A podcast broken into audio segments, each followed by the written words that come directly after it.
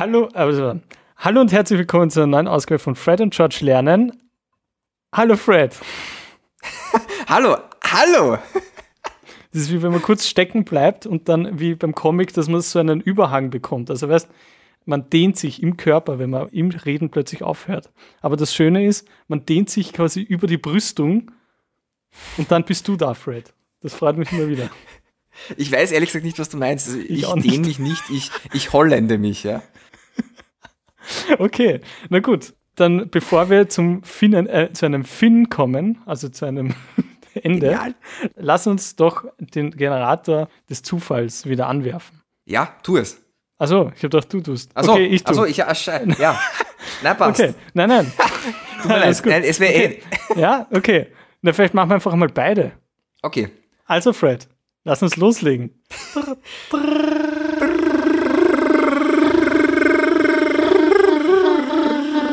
Okay, wer sagt jetzt Stopp?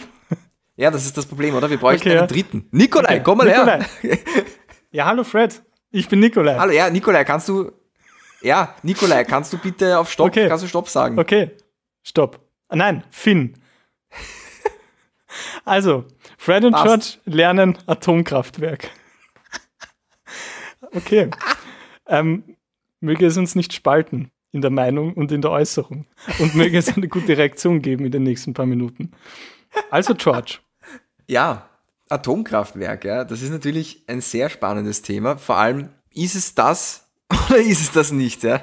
Es, das frage ich mich auch immer. Vor allem, weil alles auf einer atomaren Ebene stattfindet, auf einer sehr kleinen Ebene, wie in unserem Miteinander. Da tut sich oft etwas, man spürt es aber noch gar nicht, aber es findet trotzdem statt. Was findet gerade bei dir statt, George? Bei mir findet gerade wirklich ein sehr interessanter Gedankenprozess statt, weil ich habe das ehrlich gesagt mit mir selbst noch nie ganz vereinbaren können, ja, ob ich jetzt pro Atomkraft bin oder nicht, weil, und das ist ja das Spannende, ja, es ist natürlich eine unglaublich effiziente Methode, Energie zu gewinnen, ja.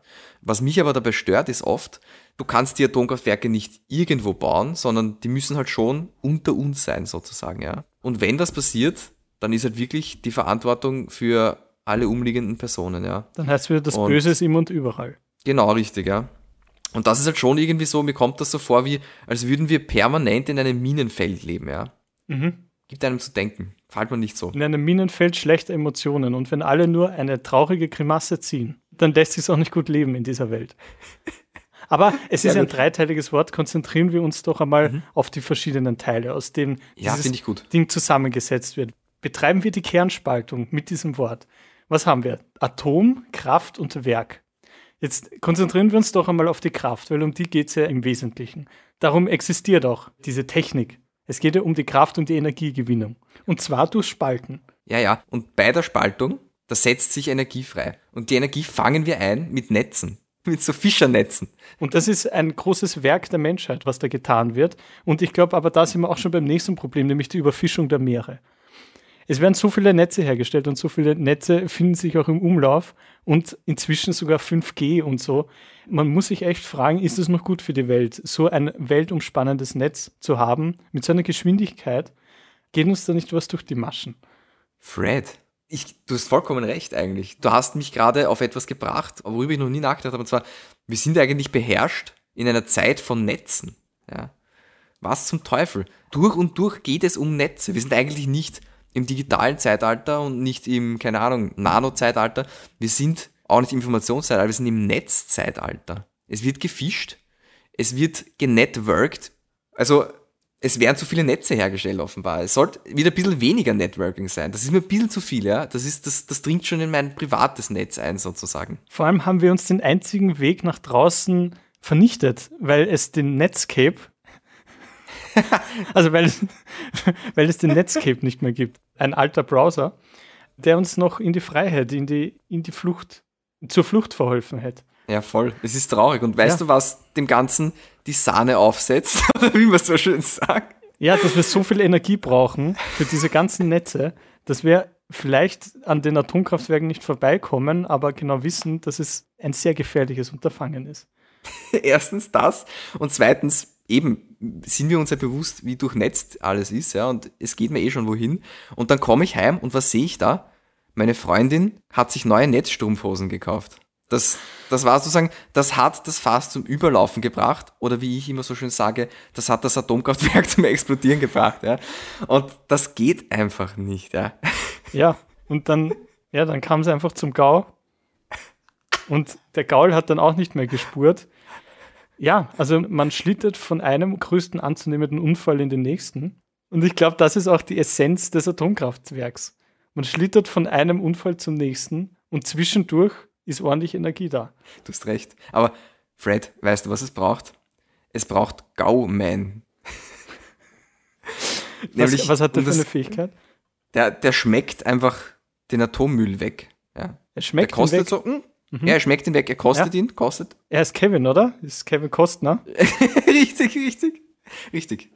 Gut. Ja, äh, also Fred, zusammenfassend, ja. Was, was bedeutet das für uns jetzt zur Bewältigung des Netzzeitalters?